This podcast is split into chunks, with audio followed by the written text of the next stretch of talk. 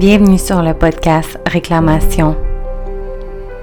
Réclamation, c'est un safe space, c'est un endroit sacré entre femmes où on se permet d'être pleinement nous-mêmes, authentiques, libres, vulnérables, dans nos ombres, dans notre lumière.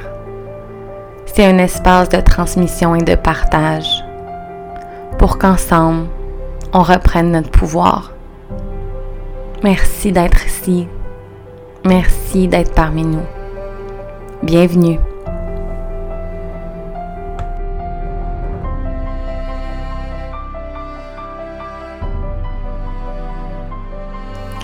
Allô, belle communauté. Merci d'être de retour sur le podcast Réclamation. Euh, si c'est la première fois que vous êtes ici, mon nom est Marilyn. Euh, je suis une femme, je suis une mère, je suis aussi une doula qui a à cœur euh, la reprise de pouvoir des femmes, principalement à travers la maternité, mais un peu partout aussi. Donc euh, aujourd'hui, j'avais envie de vous parler d'une réflexion qui m'est apparue suite à une conversation que j'ai eue avec une infirmière hier qui était présente dans le fond pour me faire un pap test. Puis euh, s'en est suivi dans le fond euh, vraiment une belle et profonde discussion féministe euh, concernant sa réalité, la réalité des femmes. Ouais. Puis à travers ça, j'avais envie de vous emmener avec moi dans un petit voyage historique pour mieux comprendre ben, qu'est-ce qu'on. Ben, pour mettre la lumière sur les réalités qu'on vit aujourd'hui, parce que ça fait longtemps qu'il y a certaines situations qui perdurent. Euh, puis je pense que de, faire un retour en arrière, ça peut nous aider vraiment à, mieux cibler, à, à mieux ben, comprendre, analyser, mais surtout à reprendre notre pouvoir puis à faire en sorte que ça cesse. Euh, donc, dans le fond, ce qui a un peu euh, emmené tout ce feu en moi, c'est qu'elle m'a, partagé, dans le fond, euh, plusieurs choses de sa réalité d'infirmière. Euh, elle m'a nommé les écarts de salaire. ben, dans le fond, on a parlé d'inflation, puis que dans le fond, les augmentations qu'il y avait eu, clairement, ça suivait pas l'inflation, comme beaucoup d'autres métiers. Euh, principalement ceux euh, qui, sont, euh, sont faits par des femmes, on en reparlera. elle m'a parlé de, des heures supplémentaires qu'elle faisait, du délestage. elle m'a aussi nommé plusieurs injustices qu'elle vit à cause de certaines règles qui l'empêchent de faire certains gestes ou de dire certaines choses à certains moments, selon l'endroit où est-ce qu'elle pratique son rôle d'infirmière. Donc, c'est ça, évidemment, vous voyez euh, le, portrait. Euh, ça, ça, a rapidement pris euh, des tournures féministes, militantes, cette conversation. on a fini par parler du rôle de la femme dans le foyer, le rôle de la femme au travail. ça m'a fait vraiment du bien de d'avoir une conversation si profonde avec quelqu'un que je connaissais pas du tout. Euh, puis que je me suis rendu compte qu'au fond de nous, on portait les mêmes euh, blessures, si on peut dire comme ça, des blessures collectives. Euh, on portait la même fougue ben, concernant les injustices que peuvent vivre les femmes. puis c'est important, avant de, de, vous emmener dans ce voyage historique, de spécifier que ma vision des choses est quand même centré sur mon expérience, sur euh, mes lectures, mon analyse de femmes blanches, euh, cisgenres, hétéro, hétérosexuelles. Donc, tu sais, j'ai plein de biais. Euh, il y a sûrement, ben, y a fort probablement plein de choses que je vois pas. Euh, et qui peut, tu sais, je veux pas choquer personne dans mon discours. Je suis consciente qu'il y a plein d'autres injustices qui méritent vraiment euh, d'être euh, parlé, d'être euh, ben, qu'on doit ouvrir le dialogue sur énormément d'injustices qui se passent, mais je peux pas porter toutes les causes sur mon dos. Puis j'invite vraiment, s'il y a des femmes qui ont envie de venir asseoir avec moi, avec un café ou une tisane, pour venir enrichir ma pensée, euh, puis enrichir la pensée des autres, pour nous parler de choses qu'on voit pas toujours, qui sont encore sous-entendues et qui sur lesquelles il faudrait mettre la lumière, ben vraiment c'est un appel à toutes. je vous invite vraiment à venir éclairer ma lanterne s'il y a des choses, euh, ben probablement il y en a certainement des choses sur lesquelles j'arrive, ben je vois pas. Euh, donc c'est ça la conversation avec cette femme-là était vraiment remplie de grands questionnements, euh, des points vraiment importants euh, sur lesquels, ben, je pense qu'il faut parler. Euh, puis en même temps, ça cachait aussi plein de sous-entendus. puis, des sous-entendus qui, je, pense, proviennent de l'inconscient collectif dont je vous ai parlé. je pense que j'en ai mentionné dans l'épisode sur la quête de sens. Euh, c'est à travers ça que j'avais envie qu'on passe aujourd'hui parce que dans ben, de ce que je comprends de l'inconscient collectif et des archétypes et tout ce qui vient avec, euh, c'est comme un leg euh, dans lequel on est venu au monde, dans lequel nos parents sont venus au monde et qui sont un peu sous-jacents à notre réalité. Euh, des choses qu'on voit pas toujours, qu'on a tendance peut-être à pas questionner, qui font partie de, j'ai l'impression, l'invisible de notre psyché, mais qui sont là. Euh, puis que quand on pointe, je vois une flashlight, là, quand on pointe euh, notre vision, notre lumière sur ces choses-là, on comprend vraiment mieux c'est quoi tout le chemin que ça a fait en nous, puis comment ça peut impacter notre réalité du présent.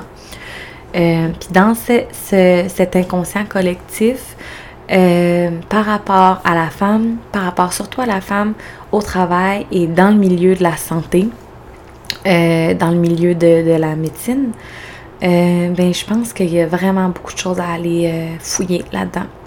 Puis c'est ça que j'avais envie de faire avec vous. Je vais essayer vraiment de synthétiser ma pensée pour que ça reste digeste pour vous parce qu'il y a beaucoup de contenu. Je pourrais en parler pendant, my God, des heures. Euh, mais j'aimerais ça euh, que l'ensemble de mon message soit euh, plus résumé dans cet épisode de podcast. Je me réserve d'autres projets plus éducatifs qui seront annoncés sous peu. Euh, c'est vraiment dans ces projets-là que je vais euh, mettre toutes mes connaissances euh, à votre profit, dans le fond. mais pour le podcast, j'ai besoin que ça reste. Ouais, digeste, c'est le bon mot, que, qu'on comprenne. qu'on comprenne mon message, l'ensemble de mon message, dans le fond. donc, c'est ça. ben, à travers tout ça, que je veux surtout dire, c'est qu'on est influencé par des choses qu'on voit toujours pas, comme je l'ai mentionné il y a quelques secondes. C'est des sous-entendus, des non-dits. Puis à travers euh, tout ça, à travers notre réalité actuelle, je pense qu'il faut apprendre à lire entre les lignes. Euh, que ce soit les lignes de notre propre fonctionnement pour mieux comprendre ensuite les lignes de la société. Il y a des choses qu'on prend pour acquis, qu'on questionne pas assez, puis qu'on pense que ça a toujours été comme ça. Euh, puis en effet, il y a des choses clairement qui sont comme ça depuis vraiment longtemps. C'est ce qu'on va voir ensemble. Euh, puis c'est ça. Je pense que c'est vraiment en comprenant l'histoire qu'on arrive à mieux, à mieux cerner les problèmes actuels. Donc, si on commence l'histoire, on va faire un petit voyage jusqu'à la chasse aux sorcières. Comme vous avez pu voir l'épisode, c'est sorcière, infirmière et reprise de pouvoir. Donc, euh, je vais vraiment faire un petit résumé juste pour dresser un portrait. Euh, la chasse aux sorcières, dans le fond, c'est euh, un, ben, un événement, je sais pas si on peut dire ça comme ça, qui a eu lieu dans les années 1430 jusqu'à autour des années 1630. Donc, ça a duré quand même presque 200 ans. il y a vraiment eu comme un apogée dans les années 1560, 1580. Puis finalement, ça s'est comme redescendu euh, vers la fin, ben, vers le début des années 1600, donc 1620-1630. Euh, la chasse aux sorcières, dans le fond, c'est vraiment. il y a plusieurs, ben, il y a plusieurs euh, euh, avis sur le nombre de femmes qui ont été tuées. Euh, il y en a qui parlent de centaines de mille, d'autres qui parlent de des millions. si on pense au nombre de temps que ça a duré, soit presque 200 ans, je pencherais vers les millions de femmes. ces femmes-là ont été brûlées parce qu'elles pratiquaient la sorcellerie, et je mets des très gros guillemets. Euh, la plupart du temps, c'est parce qu'elles étaient veuves, elles étaient célibataires, euh, dans une époque où est-ce que l'Église avait énormément d'emprise sur euh, la sexualité des femmes, sur leur, vie intime, sur leur vie conjugale, sur leur vie de famille. ces femmes-là, on on leur a tout arraché. On les a fait brûler vives, souvent sur le bûcher. Euh, c'était des femmes la plupart du temps qui étaient herboristes, qui soignaient avec les plantes. C'était des sages-femmes, des accoucheuses, des des veuves, comme je le disais, des célibataires. Euh, puis elles ont été tuées parce qu'elles étaient des femmes libres, euh, puis qui revendiquaient fort probablement leur liberté et qui assumaient pleinement leur vie de femme seule. Euh, c'était des femmes qui pouvaient soigner, euh, qui pouvaient guérir d'autres personnes avec leurs plantes, avec leurs remèdes. Euh, puis il y a eu un livre à cette époque-là qui a été énormément, énormément, énormément distribué. Puis en français, ça s'appelle le, marteau des sorcières. Puis dans ce livre-là, on, on, relate vraiment des choses complètement on lit, on lit ça maintenant, puis c'est comme, ça fait aucun bon sens, là, excusez, là, mais des, tu sais, comme quand elle avait une relation, elle pouvait comme faire disparaître le pénis d'un homme, en tout cas, là, je dis ça, je me rappelle d'avoir lu ça, mais c'est très vague, dans ma tête, parce que je pense que j'étais tellement frustrée que j'ai voulu effacer ça de ma tête, mais il y, a, eu vraiment beaucoup de choses qui étaient relatées sur ces femmes-là pour les inciter à, ben, pour inciter les gens à les tuer, là, Seigneur, j'ai de la misère à parler de ça, mais c'est vraiment nécessaire d'en parler. Puis, euh, c'est ça. Donc, euh, on, on, continue notre petit voyage euh, à travers le temps pour se transporter dans les années 1800. Donc, on sait que, tu sais, autour de ces années-là, encore, ça fait pas si longtemps, ça fait juste 200 ans qu'il y a eu toute cette chasse aux sorcières. Euh, puis évidemment, dans les années, ben dans les années qui ont suivi, les femmes avaient clairement pas le droit d'étudier la médecine. Euh, les femmes étaient tenues au foyer, étaient tenues à, à, prendre soin des enfants, faire des enfants et s'occuper de la maison. Euh, jusque très tard, on parle encore, tu sais, en 1950, on avait encore le guide de la ménagère parfaite. Je vais en parler aussi une autre fois. Mais je veux dire, ça fait vraiment pas longtemps qu'on essaye de sortir de tout ça. sais. Euh, puis quand on s'intéresse à la pensée de l'époque, euh, on peut lire euh, des choses sur des articles écrits par des médecins de l'époque, par des hommes de l'époque, que je vais vous lire ici parce que je pense que c'est vraiment important. Ça, c'est dans les années 1850. pour être médecin, il faut avoir une intelligence ouverte et prompte, une instruction solide et variée, un caractère sérieux et ferme, un grand sang-froid, un mélange de bonté et d'énergie, un empire complet sur toutes ses sensations, une vigueur morale et au besoin une force musculaire. Ne sont-elles pas au contraire de la nature féminine? Donc, on peut voir déjà comment euh, c'était puissant, euh, le patriarcat, et ce l'est encore d'ailleurs. Euh, je vais vous lire une autre, euh, une autre citation qui date de juin 1875. La femme ne peut prétendre à parcourir sérieusement la carrière médicale qu'à la condition de cesser d'être femme. De par les lois physiologiques, la femme médecin est un être douteux, hermaphrodite ou sans sexe, en tout cas un monstre. Libre maintenant, maintenant à celle qui tentera cette distinction de chercher à l'acquérir. Donc on peut voir que les femmes n'étaient pas du tout incluses dans euh, la carrière médicale, dans euh, les, euh, les cercles d'hommes qui prétendent savoir comment guérir, comment soigner. puis qui ont pris énormément d'emprise sur tout ce que les femmes faisaient à cette époque, entre autres les sages-femmes. Donc on continue dans ces mêmes années-là. en 1847, il y a eu l'incorporation du Collège des médecins et chirurgiens du Bas-Canada. Donc, ça a été formé par 190 médecins. Puis, on, peut voir à cette. C'est vraiment à partir de cette époque-là qu'il y a eu une grosse euh, révolution dans la médicalisation des naissances. Euh, puis, c'est tranquillement à partir de cette époque-là euh, qu'on a vu, dans le fond, le déclin des sages-femmes. c'est à partir de cette époque-là que les médecins commencent à s'accaparer le milieu des naissances. puis c'est une façon pour eux, c'est ça qu'on lit dans les, dans les, dans les articles qui étaient relatés à l'époque, entre autres, euh, que dans le fond, même si plusieurs savaient vraiment que les sages-femmes euh, étaient mieux outillées, puis soit dit en pensant, les sages-femmes de l'époque, quand ils pratiquaient, ben, quand ils étaient présentes aux accouchements, ils n'étaient pas payés. Euh, c'était pour aider les femmes, c'était pour les soutenir, puis ils n'étaient pas payés pour ça. c'est ça. La plupart, il y, avait, beaucoup de médecins qui savaient, puis qui travaillaient conjointement avec des sages-femmes, mais ça s'est tranquillement estompé avec le temps.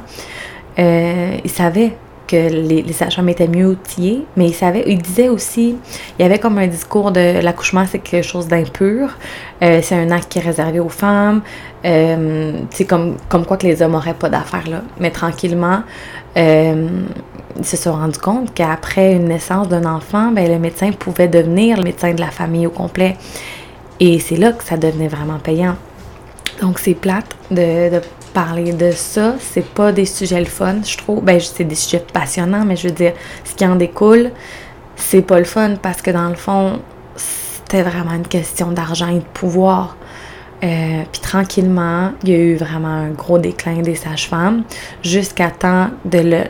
Puis on leur a imposé des règles, on leur a imposé de la législation. Euh, puis on commençait à diminuer, diminuer, diminuer. Euh, il y en avait un petit peu de ce que j'ai compris dans certaines campagnes, quand euh, les médecins n'étaient pas encore dans cet endroit-là en particulier, mais tranquillement, euh, c'est devenu vraiment illégal. On les traitait de sorcières, de charlatans et de toutes sortes de choses pour les empêcher de pratiquer. donc on s'entend, tu sais, là on va jusque dans les années 1900, ben, début 1900, fin 1800 ça fait pas si longtemps, là. Ça fait pas si longtemps que ça. Euh, puis si on continue encore euh, jusqu'à aujourd'hui, euh, les sages-femmes, leur pratique a été seulement légalisée au Québec en 1999. C'est huit ans après avoir été légal en Ontario. C'est pratiquement 50 ans après l'Europe. Donc le bagage québécois de la vision de la femme dans une carrière médicale, dans, euh, dans une carrière médicale, date de vraiment très très très longtemps et est vraiment basé sur un système patriarcal euh, où on a enlevé petit peu par petit peu le droit des femmes à pratiquer. Puis qu'est-ce qu'on peut lire entre tout ça? C'est qu'une femme qui est en pouvoir, si on se ramène encore à la chasse aux sorcières, c'est une femme qui dérange, c'est une femme qui est menaçante, c'est une femme qui ben, qui devrait pas exister, clairement. Euh, parce qu'on les a tués à l'époque de, la chasse aux sorcières. Euh, puis ça, en est suivi une image, un archétype de la de l'infirmière, de la de la sage-femme, de la sorcière qui est présent dans notre inconscient et qui pense, ben qui pense sans nécessairement, ben comme c'est inconscient, que la femme, ben elle mérite pas les mêmes droits que les hommes. Et l'infirmière, moi je pense beaucoup à l'archétype de la mère. Euh, c'est celle qui est dans le dévouement, dans le sacrifice euh, puis c'est, c'est ce qui est valorisé. Euh, puis c'est ça le problème. C'est que c'est tellement valorisé de, porter cet archétype-là sur le dos euh, quand on est infirmière à, notre époque actuelle ou quand on est sage-femme. ben, que les salaires sont pas justes, que les conditions de travail sont pas justes, c'est pas vrai qu'on a atteint l'égalité. C'est faux. On le voit plus que jamais avec la pandémie. Euh, puis je pense qu'il faut pas faire semblant que c'est pas là. C'est là depuis vraiment longtemps.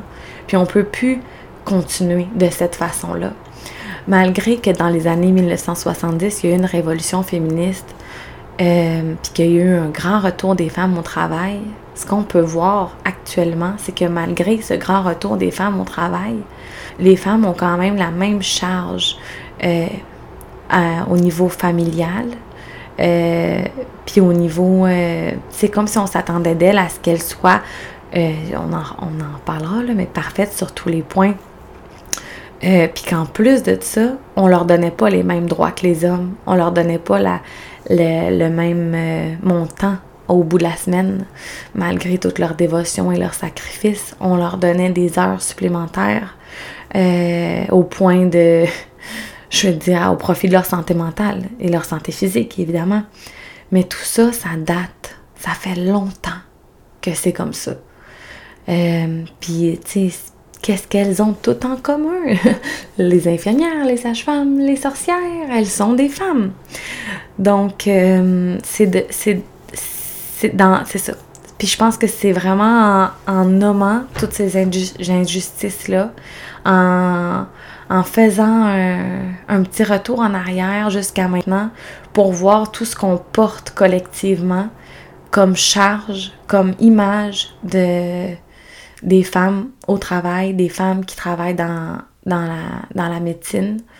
Euh, puis on peut voir maintenant, en pleine pandémie, euh, comment l'élite, qui est composée maintenant principalement des médecins et de la politique, a une emprise sur la population et a une emprise sur, ben, sur le, les travails faite par des femmes. Euh, c'est ce qui est le plus euh, problématique en ce moment. Ben, entre autres, il y en a vraiment beaucoup de choses problématiques. Mais ce qu'on voit le plus, c'est les, professeurs, les éducatrices, euh, les infirmières. puis c'est ça. Je pense que c'est ça part de loin. Mais j'avais envie de de peut-être euh, mettre mon, petit grain de sel d'optimisme et d'espoir euh, dans cette ère du verso aussi qui, qui nous invite à, à ben justement à utiliser ce qu'on a de, de plus précieux, d'utiliser notre lumière pour peut-être euh, en éveiller d'autres ou inciter les autres à faire briller leur propre lumière. Mais moi, je pense que ce travail-là, pour une reprise de pouvoir des femmes, commence par un travail individuel. Je pense que ça commence par soi. Je pense que ça commence en se demandant des petites choses banales comme ben qu'est-ce qui est important pour moi? C'est quoi mes valeurs? C'est quoi mon opinion dépourvue de toutes les croyances qu'on a essayé de m'inculquer, de tout ce que ce que, porte l'inconscient collectif à travers certaines causes, à travers certains débats, moi, dans mon ressenti, dans mon, dans mon corps, qu'est-ce que je, sens, qu'est-ce que je pense de, ces problèmes-là? Euh, puis de, de mon propre quotidien, est-ce que tout cet inconscient collectif a un impact sur ma vision d'être femme, sur ma vision d'être mère, sur euh, ma vision d'élever mes enfants, euh, d'être en couple euh, ou pas, comment ça peut avoir une influence sur nous individuellement pour ensuite transposer ça sur le collectif? puis pour ensuite soulever des montagnes, tu sais, si chaque personne fait ce, travail d'introspection qui est difficile, évidemment, euh, c'est quelque chose de difficile de, comprendre, euh, de se comprendre soi-même. Euh, puis je pense que c'est la quête d'une vie, tu sais. Puis moi, j'ai l'impression que je comprends beaucoup de choses de moi-même en allant chercher de l'information dans l'histoire pour mieux comprendre le résultat actuel qu'on vit, autant individuellement que collectivement. Puis malgré tout ça, euh, toute cette lourdeur euh, qui entoure euh, les injustices faites aux femmes, que subissent les femmes depuis vraiment longtemps, je pense qu'on peut vraiment, chacune, chacune à notre façon, déconstruire tout ce qu'on nous a légué euh, dans l'inconscient collectif, encore une fois, tout ce qu'on nous a légué dans nos familles, euh, sans tout jeter aux poubelles, mais juste en se questionnant Hey, à ta minute, là, ça m'appartient-tu vraiment cette croyance d'avoir peur d'enfanter? Cette croyance qu'il faut absolument euh, telle sorte de médicament pour soigner telle sorte. Là, j'extrapole, mais je veux dire, est-ce que toutes ces croyances-là, de penser qu'un suivi sage-femme, c'est dangereux, de penser qu'un enfantement à domicile, c'est dangereux, euh, est-ce que ça cacherait pas autre chose? Euh, que justement qui nous a été euh, transmis à travers des croyances collectives qui sont sous-entendues, qui sont sous-jacents au discours euh, actuel. Euh, ouais. je pense que c'est vraiment en se posant des questions, en, en faisant de l'introspection, en faisant du shadow work, qu'on arrive vraiment à mieux comprendre notre réalité, puis qu'on arrive vraiment à reprendre notre pouvoir sur notre propre vie parce qu'on a remis notre pouvoir euh, inconsciemment, fort probablement, mais entre les mains d'une élite patriarcale euh, depuis vraiment, vraiment, vraiment longtemps, depuis des centaines et des centaines et des centaines d'années. Euh, je pense que la révolution, c'est maintenant. je décide. je décide que la révolution, c'est maintenant. Je suis pas la seule à, décider ça. Je veux dire, on est, on est une gang, puis je pense que sais, je veux dire, je porte pas ça tout seul, évidemment, mais euh, je pense que, tu sais, on arrive à, le, au défrichage, on arrive au point de, j'espère, en tout cas, au point de non-retour, euh, où est-ce que le château de cartes, il, s'effondre, puis où est-ce qu'on voit qu'on peut plus fonctionner de la façon qu'on fonctionnait avant. Euh, puis je nous souhaite tous, toutes, puis je pense à à toutes les femmes, aux infirmières, aux sages-femmes, aux éducatrices, à ben, toutes les femmes, peu importe le travail qu'elles ont décidé de faire. Euh, je nous souhaite tous de toutes de savoir qu'on porte en nous euh, vraiment beaucoup de lumière, vraiment beaucoup de magie, vraiment beaucoup de force et de résilience euh, à travers ben, cette lourdeur qu'on peut parfois, ben, qu'on peut souvent sentir. Euh, je pense à toutes les mères qui tiennent euh, leur famille à bout de bras, qui sont parfois seules, euh, qui manquent de ressources. je pense à nous, puis j'espère vraiment de tout mon cœur qu'on va ensemble faire tourner la roue de l'autre côté, puis qu'on va tranquillement éveiller les consciences en comprenant d'où est-ce qu'on vient, en comprenant de, où est-ce qu'on est parti pour reprendre notre pouvoir sur notre présent, puis pour vraiment changer les choses de façon radicale, euh, en incarnant pleinement qui on est, au-delà de tout ce qui est, tout le leg qu'on peut avoir, autant individuellement que collectivement. Donc, euh, c'était ça. Mon. ma, réflexion qui s'en est suivie de cette belle discussion avec euh, cette femme infirmière euh, qui, a, généré en moi vraiment beaucoup de, de réflexion, de, de, ouais, de réflexion. Donc, euh, j'espère que ça vous parle. Peut-être que c'est intense hein, un petit peu. comme sujet. Je sais que. Mais moi, j'aime ça. Puis c'est ça, c'est ça que je veux assumer aussi. Moi, j'aime qu'on parle des choses profondes. J'aime qu'on qu'on aille au-delà du. Euh, de la surface. J'aime qu'on aille dans les tréfonds de, de notre humanité, de qui on est. Puis je pense que pour faire un travail collectif, c'est ce qui est nécessaire. Euh, donc, je nous souhaite vraiment du doux. Euh, je nous souhaite de vivre un, ben, continuité vers une fin d'hiver où est-ce qu'on on se repose, où est-ce qu'on prend soin de soi, puis où est-ce qu'on connecte avec notre individualité pour se demander ce qui fait du sens pour nous, pour se demander qui nous on est réellement, qu'est-ce qu'on a envie de léguer, qu'est-ce qu'on a envie de transmettre.